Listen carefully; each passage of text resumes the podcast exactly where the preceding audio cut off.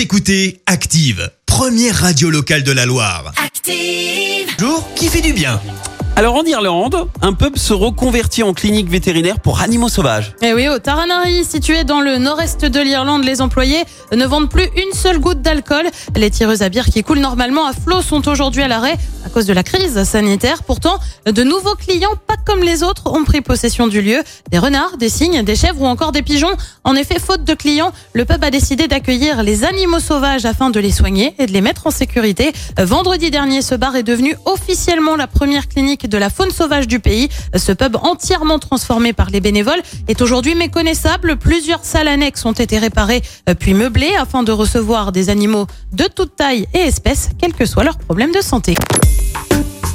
Écoutez Active en HD sur votre smartphone, dans la Loire, la Haute-Loire et partout en France, sur activeradio.com.